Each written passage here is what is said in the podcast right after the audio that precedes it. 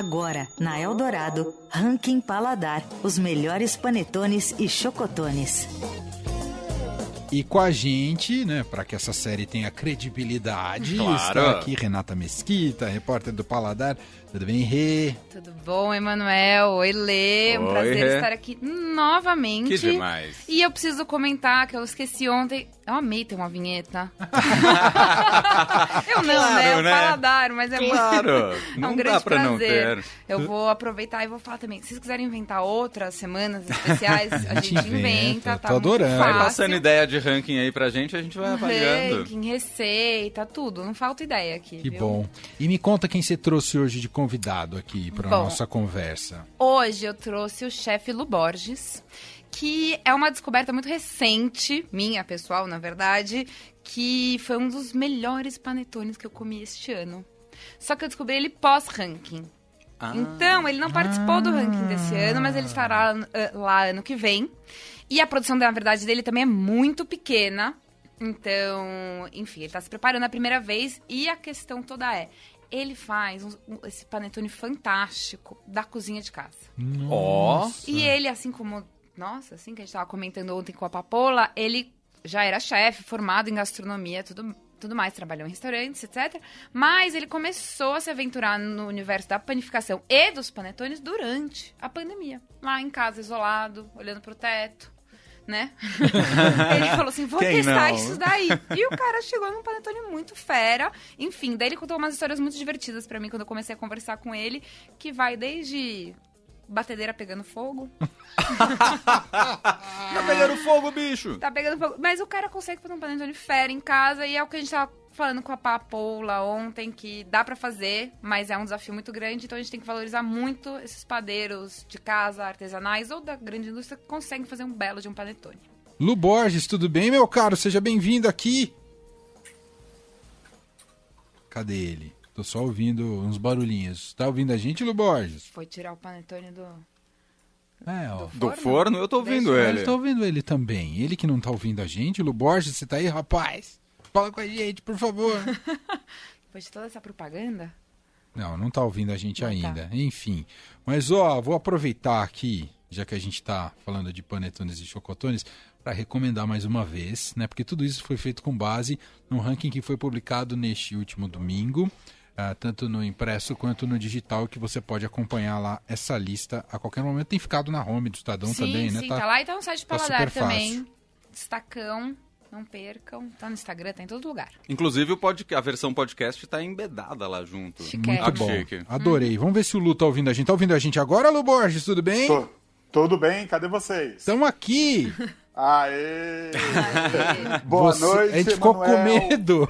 A gente ficou com medo porque a Renata tava falando aqui que você já queimou uma batedeira aí nesse processo de panetone. Ô, Renata! Ô, Renatinha! Vou te colocar no meu livro, viu? Por favor. Mas Cara! conta pra gente esse processo aí que a gente sabe que não é fácil de aprender a fazer panetone em casa e os desafios que é essa receita italiana que pão já é difícil, mas panetone É, eu costumo dizer que panetone é um mundo à parte, né? Eu, eu tenho esse pé de escolher sempre o que é mais difícil. Eu não sei o que é que me dá. Então, eu passei dois anos, quando veio a pandemia, você não podia sair, e eu passei dois anos estudando é, a arte de fazer panetone. Claro que no meio desse percurso aí foram muitas coisas. Nesse momento, eu estava atolado de, de encomendas. Eu precisava entregar, eu acho que foi numa quarta. No sábado, eu precisava entregar 20 panetones. Quando minha batedeira, eu achava que a minha KitLady ia dar conta, porque por mais que você saiba que o seu produto é bom, você nunca vai imaginar que vai bombar de gente pedindo a todo momento panetone. Né? A gente sabe como é o mundo lá fora. Então, mas de repente começou a bombar e eu falei, tô pegando. Quando eu tô lá batendo o panetone, de repente a minha batedeira começa a fumaçar. o cheiro na cozinha e eu fiquei desesperado. Eu falando, tô deixando. Tá batendo, eu tô deixando. De repente ela para. E aí me veio um desespero, minha batedeira quebrou, minha batedeira quebrou, só tinha ela. E agora e agora, o meu desespero, gente, foi tão grande que eu desci do meu prédio, eu moro aqui na, do lado da Mackenzie, Santa Casa, Santa Cecília, tem padaria, tem, eu já conheço algumas pessoas, eu fui em cada lugarzinho pedir para bater meu panetone. Juro, não estou brincando. Vocês estão rindo? Foi desesperador. E, e as pessoas, claro, né? Um maluco, ninguém. Quem é Luciano na fila do Panetone? Todo mundo dizia não, não, não. Liguei para uma amiga minha que a mãe tem uma padaria. Ela, Lu, minha mãe não vai deixar jamais isso. E aí eu liguei para outro, nada. Até que eu sentei em casa chorando, literalmente, não estou brincando. Me veio um estalo. Eu tenho uma amiga que tem uma batedeira, igual a minha. Liguei para ela, Jô, pelo amor de Deus, eu preciso sua batedeira. Ela vem buscar. E ela toda doida, eu fui lá, peguei a batedeira, dei conta do recado. Resumo da ópera. Eu tô aqui com a... até hoje, não devolvi a dela. não devolvi, porque eu não tenho condições de devolver hoje. Amanhã eu vou até encontrar com ela, vou até dar um panetone. Justo. É, eu tô pagando, preciso pagar isso, meu filho, você não tem noção. Porque o desafio é muito grande, Emanuel, Renatinha e Leandro. É, porque a gente sempre acha que vai dar conta e não dá. Eu precisei comprar uma batedeira industrial que ainda não chegou. Ah, e vou contar esse perrengue. Qual perrengue? A, essa minha batedeira que eu comprei agora, que é, é uma mega que bate 36 panetones em meia hora. Uau. Essa, essa batedeira não cabe na minha casa, porque a minha rede elétrica não cabe 220. Você não tem noção. Eu chamei meu Você tá cunhado, com gerador aí, é isso, Lu Borges? É, se eu contar para vocês. Aí eu chamei meu cunhado, que ele tem uma empresa de elétrica. Veio aqui e falou assim: Você já comprou? Eu falei: Já. Ele, mas você não vai poder usar. Porque isso aqui, o seu apartamento ainda é, a, a parte elétrica ainda é de tubo. Aí eu falei, que diabo é tuba? Ele abriu a caixa, me mostrou umas roscas assim que não existe mais. Se entrarem aqui, vai interditar meu prédio inteiro. Porque é um prédio antigo. Ah. E aí eu falei assim, caramba, e agora? Então eu já estou procurando um apartamento para eu poder usar a bateria. Mas é assim, né, que cresce. É assim que o quê, Renatinha? Que cresce, é assim. Todo mundo começou assim um dia, né? É, verdade. Vai indo. Ah, eu, eu esqueci de perguntar isso onde Papapola, se ela começou assim. É. Olha, que não. eu vou te falar que a Papola, ano passado, quando a gente gravou com ela, ela tava na cozinha de casa já. Ela e já ela... tá na Itaipu fazendo panetone. Mas esse ano foi muito legal. Esse ano ela foi gravar, ela já tinha ring light, ela já tinha um apoio pro celular dela, ah, ela já tinha. Nossa. Vocês viram ontem, ela tava com é, um, um negocinho com a lapela, lapela, de gravação, então a gente vai, né, evoluindo em tudo. O, o, Faz parte. e se eu contar que o, isso porque eu acabo envolvendo toda a minha família, né? é, eu tenho um sobrinho que ele está fazendo engenharia. E o que é que eu tenho? Eu, eu, eu vim de uma cozinha quente. É, eu sempre fiz pães, mas eu fazia no forno convencional. E o, meu, e o meu forno, apesar de ser novo, né, uma parte é elétrica e embaixo é forno a gás, convencional. E aí eu falei, comecei a fazer panetone e só queimava embaixo, só queimava embaixo, só queimava embaixo.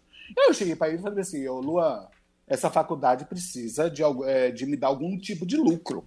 É, como é que eu faço, você que é engenheiro, para esse panetone não queimar?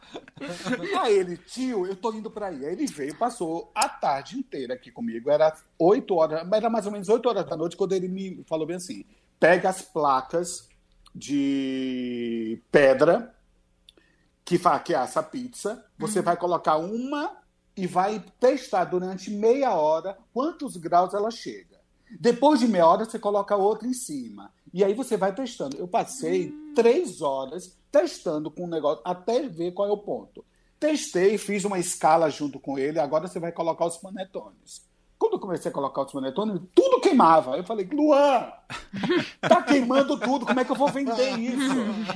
Eu, desesperado, minha irmã fala bem assim: ah, por que você não falou comigo? Você vai pegar duas, é, duas tábuas de corte de, de carne, aquelas de madeira. Pega uma bem fininha e coloca ali, tá tudo certo. Eu falei, mas Silvana. Vai pegar fogo. Nossa, não pega essa fogo? Placa, é? Essa placa não vai dar certo. E outra, tem que ver uma madeira específica, senão vai passar o cheiro para o panetone. Não pode ser assim. Ah, aí eu peguei e testei. Não deu certo. não deu certo. E aí, vocês dão risada, né? E eu choro. Ah. Aí eu peguei, aí falei, aí eu ai, vou testar outra coisa. Aí testei de outras maneiras, deu certo. E até hoje ela fala para mim, olha, seus panetones estão dando certo porque eu dei a ideia do, da madeira. Você está me devendo 45 panetones. Ô, Lu, oi. depois de tanto perrengue, tanta coisa queimada, demorou quanto tempo pra você perceber que seu panetone era tão delicioso quanto a descrição que a Renata Mesquita fez? Olha, assim, por mais que a gente que estude gastronomia, eu vim de um estudo de gastronomia, depois fiz uma pós-graduação, a gente não pode ter a vaidade de achar que tudo que a gente faça é, é maravilhoso. Porque a gente sempre tem um pouco de dúvidas. Eu tenho um senso crítico muito aguçado para tudo que eu faço, para tudo que eu como. Eu sei que meu produto é bom, mas você fica na dúvida. Até você começar a vender, a comercializar e os clientes trazerem esses relatos para vocês. Eu tenho inúmeros, mas é muitos relatos no WhatsApp de, das pessoas comentando o quanto o meu panetone é muito bom. Tem uns que até chegaram a falar que foi o melhor panetone da vida deles. Assim, Olha que... só, Que demais. Uau. E isso é gratificante, porque a gente vem de uma cultura, e ontem a Papola falou hum, maravilhosamente bem, a gente vem de uma cultura de panetone industrializado. Mas hoje as pessoas estão mais atentas ao que estão comendo. Eu passo três dias para fazer o panetone. Ah, é, tem isso, né? Pra, não adianta, não é aquela coisa, ai, tô com vontade de comer o panetone do Lu Borges. Você vai ter que encomendar, você vai ter que aguardar. Você ele tem que fazer, Ele vai aguardar, começar a é. fermentar e produzir o seu panetone na hora que você encomendar. Isso vai demorar. a fer- só a fermentação, quanto tempo que é? A fermentação é 20 horas fermentando. 20 horas. 20 horas fermentando. E outra, eu não, a minha estrutura é de casa, eu não, tô, eu não estou numa fábrica, eu não tenho uma estufa que você coloca a, a sua massa e ela fica ali na temperatura sem oscilar. Hoje mesmo, eu fiz um panetone ontem, bati o primeiro empasto, começou a, a esfriar, o meu Levan falou bem assim, ô meu querido, tô com preguiça, Tá frio. tá frio. O levando chovendo. caso é o fermento, É né? o o fermento natural. É, meu querido, você vai esperar mais um pouquinho. Eu comecei a bater o primeiro empasto nele, o segundo, eu bati às três e meia da tarde. Ficou 25 horas fermentando. É um Porque não é o meu tempo, é o tempo do fermento. Legal. Então, assim, já tem. Ah, mas ele também tem um, assim. Né, é, tava fazendo calor semana passada. Aham. Se você piscar, o fermento é igual a leite. Você virou, ele derramou. É. É verdade.